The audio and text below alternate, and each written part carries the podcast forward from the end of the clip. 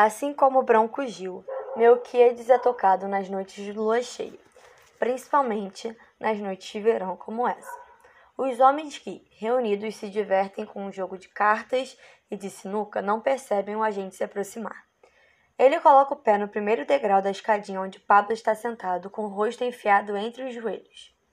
Este sente um frio percorrer a espinha ao ver a ponta do rifle apontada para o chão, arrastar na escada e tocar levemente seu braço na esquerdo. entrada do salão e os presos imediatamente interrompem o que estão fazendo.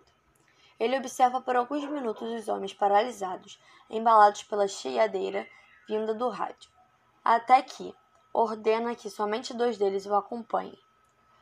Tão, tão Borda retira os outros do local e os encaminha para o alojamento. Os dois homens mal conseguem caminhar, mas, devagar, seguem Mel Melquíades até o lado de fora e param lado a lado. Bronco Gil veste a camisa e se mantém escondido entre as árvores, de onde, de onde está. Numa parte mais alta do terreno, sua visão é ampla e privilegiada. Talvez devesse ameaçar a taborda para remover a tornozeleira e fugir essa noite, mas não conseguiria atravessar o deserto onde está localizada a colônia sem antes ser alcançado por Melquíades. Bem, presos, vocês foram escolhidos essa noite. Eu prefiro as noites de lua cheia, porque assim vocês conseguem se orientar melhor, e particularmente eu também. As regras são simples, e eu imagino que dois merdas como vocês vão compreendê-las facilmente. Os dois foram condenados por crimes semelhantes: estupro seguido de morte. Os presos olham para o chão. Um deles começa a ter dificuldades para respirar devido à aceleração do coração. Conheço a pena de vocês. Foram julgados, condenados, cumpriram pena numa penitenciária até dois meses atrás. Mas alguém decidiu enviar vocês. Decidiu enviar vocês dois para mim. Vocês se lembram dos seus crimes? Não há resposta. Eu fiz uma pergunta. Preciso de uma resposta. Sim, senhor, eu me lembro. Responde homem que aparenta estar menos nervoso. Melquíades, em silêncio, aguarda o outro preso responder a pergunta. Quando não há resposta, ele a faz novamente, agora direcionada ao homem que sente dificuldade para respirar. Você se lembra do seu crime? O homem de olhos marejados sacode a cabeça. O que é isso? Está chorando? Eu me arrependi, Senhor. Você se arrependeu? Imagino que sim. Se eu estivesse no seu lugar, também me arrependeria. Vira para o outro preso. E você, se arrependeu também? Sim, senhor. Meu que engatilha o rifle. Olhe para mim. Os homens temem suspender a cabeça, mas devagar elevam os olhos e deparam-se com o rosto gelado de Melquíades e seu olhar petrificado. Ordena ao primeiro homem que estique a perna com a tornozeleira e a remove. Repete a mesma coisa com o segundo homem. Vocês são homens quase livres agora. Só vou falar uma vez, então prestem atenção. Vocês têm a chance de sair de entre os muros, mas é só uma chance, que eu considero remota. Ergue um cronômetro. Quando o El der o sinal, Vou cronometrar 30 segundos, e nesse tempo vocês podem correr o mais longe que, o mais longe que conseguirem. Mas se eu e o meu rifle CZ-22, fabricado na Teclovaquia e do longo alcance encontramos vocês, nunca mais deixarão esse lugar. Entenderam? Evidente que nunca ninguém conseguiu escapar e todos permanecem aqui, para todo sempre. É uma medida socioeducativa. Melquíades grita para os homens correrem à espera do cronômetro. O mais apavorado mija nas calças é, antes de conseguir força, força nas pernas e correr o mais rápido em toda a sua vida. Em 15 segundos, nenhum dos homens está ao alcance dos seus olhos. Ao completar 30 segundos, enfia o cronômetro no bolso e corre para a frente. Em geral, os, preços, os presos se dividem imaginam que há mais chances de escaparem se forem para os lados opostos. Caçar homens é um, é um pouco mais meticuloso do que caçar animais selvagens. Porém, a fragilidade do corpo humano não permite que alcancem para muito longe, apesar de a escuridão da noite ter sido amenizada pela, pela lua cheia. Melquíades leva uma vantagem maior nas, nas caçadas noturnas por ser daltônico, assim como os, javalis. Sua visão noturna é privilegiada e seu raio de percepção visual é muito maior do que o dos, outro, dos outros homens. Caminhar pela mata à noite não inibe seus reflexos, seus reflexos ou obscurece seus sentimentos. Seus sentidos, desculpa. Melquiades pode enxergar além das sombras. Após correr por quase um minuto, ele desacelera o passo e, pisando suavemente no chão coberto de folhas secas, suspende seu rifle pendurado pela bandoleira e o apoia no ombro. Está em posição de soldado. Ombros alinhados, costas, costas estiradas e semblante embrutecido. Dilata as narinas, tentando farejar o cheiro de adrenalina dos homens. Avança para o leste que na maioria das vezes é para onde as caças fogem, imaginando ser mais fácil a fuga. Em outras ocasiões, Melquiades usava um dogo argentino nas caçadas, mas o cão morreu ao ser atacado por um javali que rondava a região. Caminha espreitando o lado leste, em que há restos de uma antiga construção com paredes lodosas parcialmente sustentadas por vigas de ferro, de ferro enferrujadas e algumas grades que, apesar de corroídas, ainda impressionam, mesmo depois de um século, quando os escravos eram trazidos para cá, acoitados e mortos. Agora são homens condenados de toda cor, assassinos e desalmados. Melquiades ouve um barulho que o faz seguir para a esquerda e percebe que um dos homens está por perto. Seu rifle possui um alcance de 200 metros e isso o faz querer explorar os recursos da sua arma em escala máxima. Avista o braço de um dos homens escondido atrás de uma árvore. Poderia, poderia atirar no braço.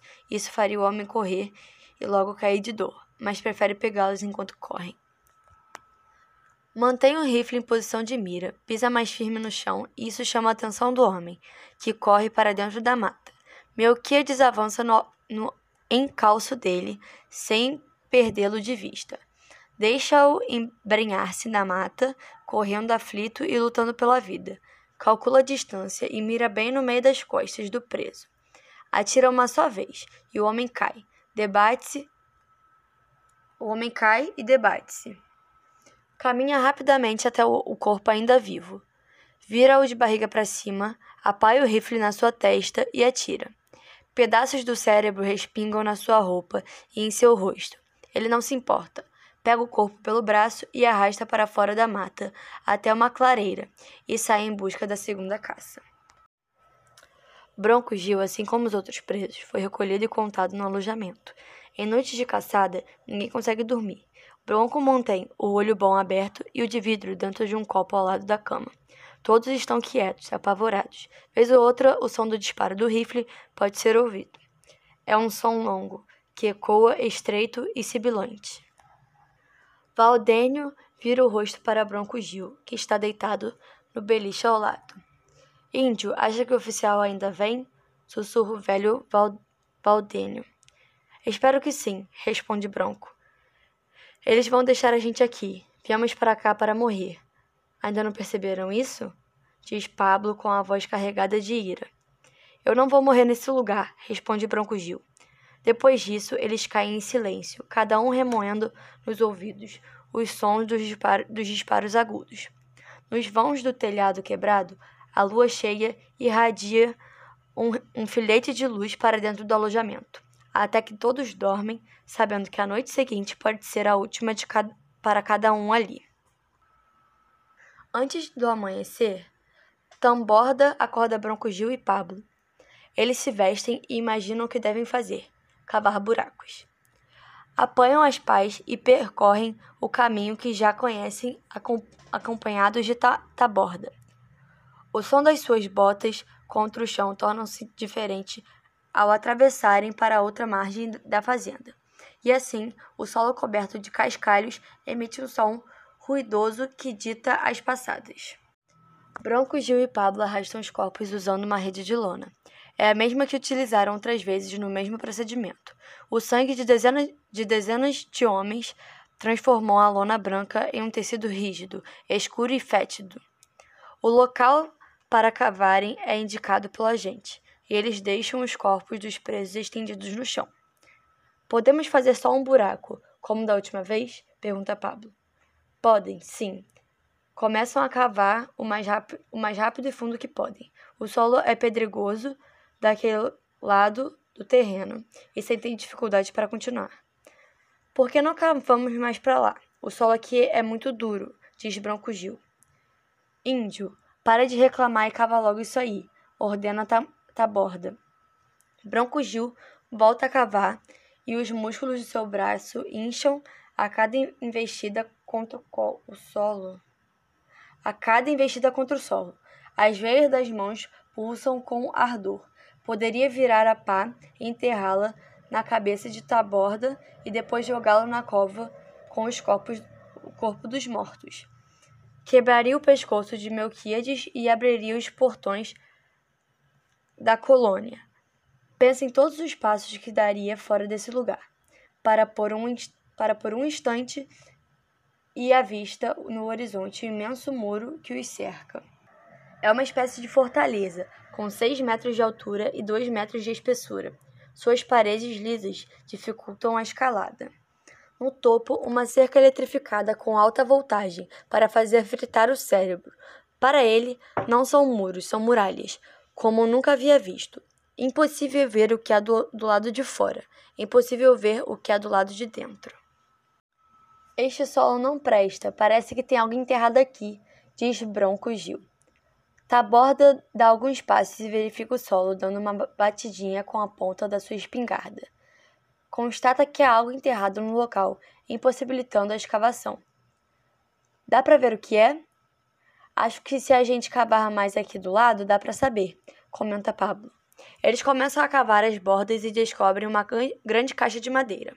Removem, removem toda a terra possível, mas não conseguem abri-la. Isso é um caixão? pergunta Taborda. Parece um baú, responde Bronco Gil.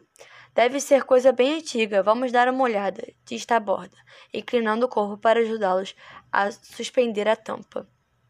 Depois de algumas vãs tentativas, Taborda imagina se foi mesmo uma boa ideia tentar descobrir o que é dentro do baú.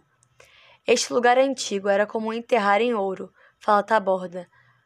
Com a ponta da pá, Taborda insiste em suspender a tampa do baú o que, o que só é possível quando Bronco Gil, usando a outra pá na extremidade oposta, a, a força ao mesmo tempo com o agente. A tampa se desprende e Taborda olha para os presos. Uma curiosidade mórbida aguça seu paladar. Inclina o corpo pesado sobre o baú e suspende a tampa. Coloca-se de pé rapidamente ao se deparar com o conteúdo. Os três homens em silêncio olham fixadamente para dentro do baú, recém-aberto. Pablo vira o rosto para o lado. Bronco Gil observa o semblante de Taborda desfalecer a constatar que o conteúdo do baú não são bar barras de ouro. Me diga que são animais, fala Taborda com a voz embargada. Não são animais, responde Bronco Gil, que imediatamente avança sobre o baú e tampa novamente. Afinal de contas, que lugar é esse? Taborda não responde e permanece imóvel, e assim também é a reação de Pablo. Bronco Gil ordena que Pablo o ajude a jogar terra para cobrir o baú outra vez. A gente não deveria ter desenterrado isso, murmura Pablo. Taborda, completamente desorientado e com o rosto perturba perturbado, balbucia pedidos de desculpa. Pablo não diz mais nenhuma palavra, mas os olhos estão rasos de água. Branco Gil mantém-se firme, cabeça erguida, mãos rigorosas e braços robustos. Vamos para o outro lado, ordena Taborda com a voz baixa e cheia de calos. Bronco e Pablo voltam a arrastar os corpos sobre a lona até alcançarem o outro lado do terreno, cujo solo cede mais facilmente ao, ao investidas, ao, às investidas das pás. O dia está amanhecendo e cavam o quanto antes. Jogam os dois corpos no buraco, cobrem com toda a terra removida e retornam sujos e cansados para o alojamento. No caminho, não comentaram sobre o que desenterraram. No silêncio ficaram e no silêncio permanecerão. O impacto do que viram os deixa confusos e com a alma re revolvida. Valdênio serve o café da manhã. Café preto, bolo de fubá e pão caseiro que ele mesmo fez na véspera. Bronco Gil senta-se sozinho num canto do refeitório. Ainda sujo de terra e cheirão da merda, ele come avidamente. Vai aguentar mais este dia, e se ninguém aparecer, está decidido a matar os dois agentes ao cair da noite. Bom, o capítulo 5 da obra é, assim na Terra como debaixo da Terra, está mais relacionado às mortes que ocorrem no presídio e a uma descoberta que que os presidiários e um dos seguranças, né, um dos agentes é, descobrem. É um capítulo assim meio tenso porque descreve como que o, o agente mata os presidiários que correm, né, do rifle dele na mata. Então, é, dá uma agonia, dá uma dá um certo medo, é meio tenso. E e também te deixa naquela curiosidade sobre, tipo assim, que eles descobrem uma caixa debaixo da terra e eles abrem e o cara pergunta se são animais. Mas não falam o que são. Então te dá aquela curiosidade também que você quer saber o que, que tá dentro da caixa. É um capítulo muito bom, eu gostei. Só achei meio tenso na hora que descreve como que o cara mata as pessoas com rifle.